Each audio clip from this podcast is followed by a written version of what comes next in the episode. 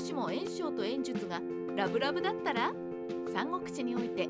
一番天下に近かったのは序盤においては董卓のように見えます。しかしその見方は正しくありません。いかに董卓が領州と兵州の騎馬隊を率いていてもその意向は検定あればこそであり検定を失えばそこまでの話です。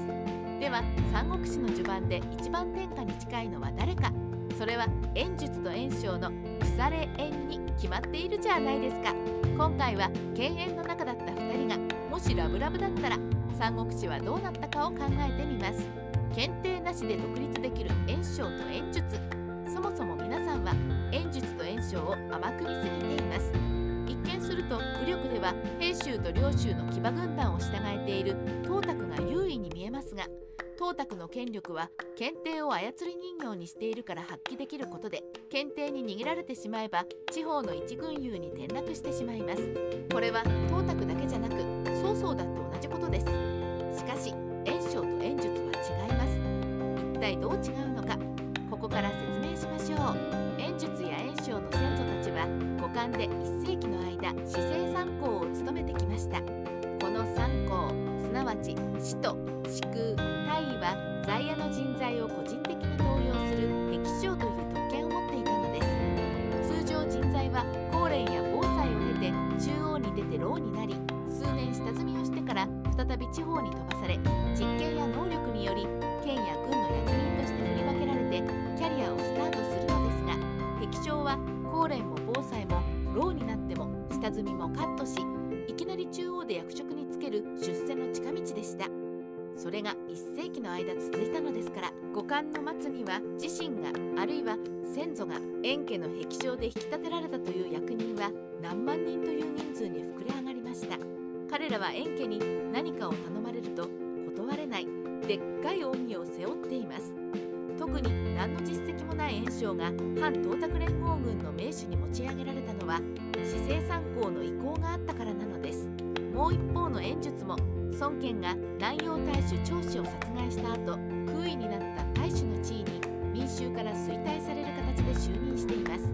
二円は先祖の功績により頑張らなくても結果がついてくる。非常に恵まれた立場でした。あまた存在した三国志の軍友の中で検定の意向がなくても自活できたのが炎章と炎術なのです。反董卓連合軍で2人が反目しなかったらところが二円は三国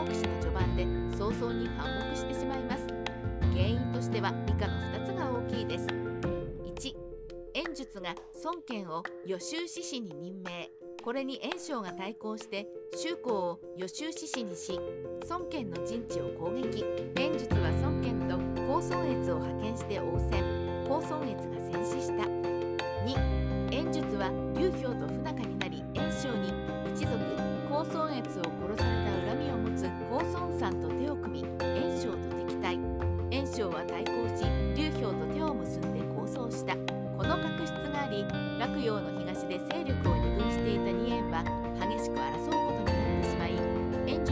協定の戦いで曹操に敗れた上劉氷に南陽への帰還路を塞がれ以後は樹春に拠点を移しますが疫病や天災呂布との争いで衰弱して滅亡に向かってまっしぐらに進んでいきます。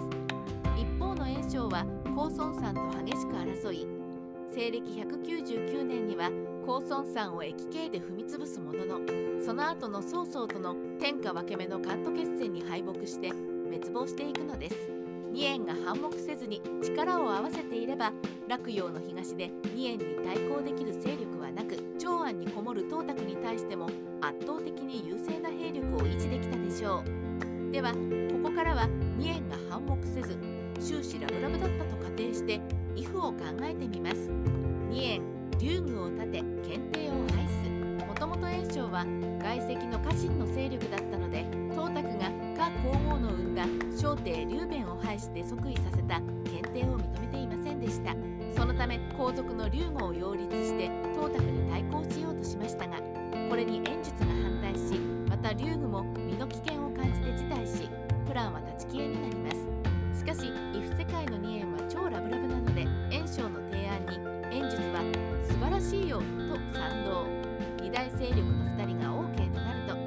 他の軍友は表立って反対できず劉具も二円の必要な要請を断りきれずしぶしぶ新しい五冠皇帝として即位します。そして二円は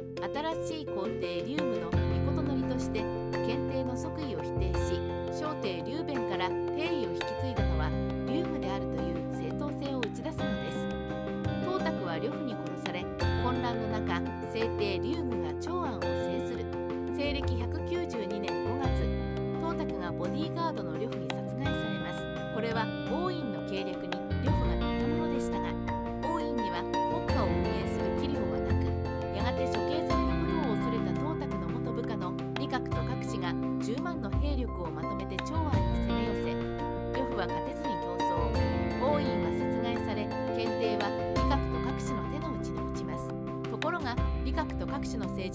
たすら略奪するだけの世紀末恐怖政治でした。果てしない暴政で混乱していく長安。本来の歴史ではこの頃洛陽の西でも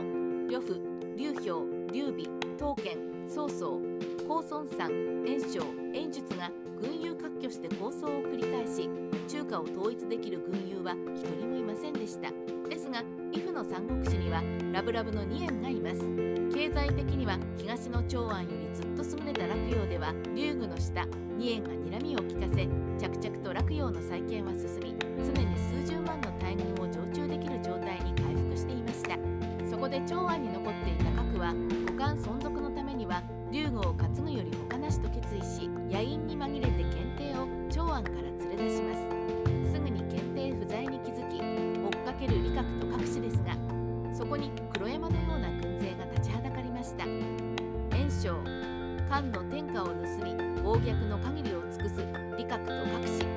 袁術。お主らの悪事は太陽のごとくあまねく中華を照らす天使様の知るところ。二円。我ら二円が天使に代わってお仕置きよ。二霊の号令一家。曹操劉備高孫山劉氷孫権のような軍友が50万の大軍で李覚と郭氏に襲いかかり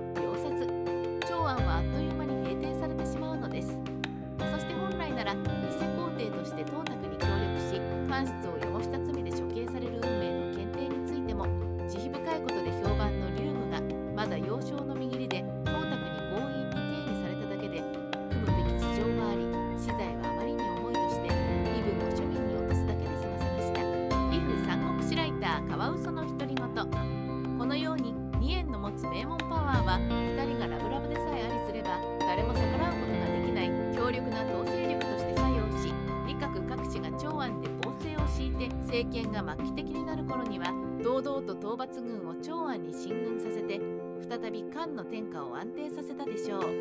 二円の反目は中華の歴史を数百年の混乱に追い込んだ元凶とさえ言えますね。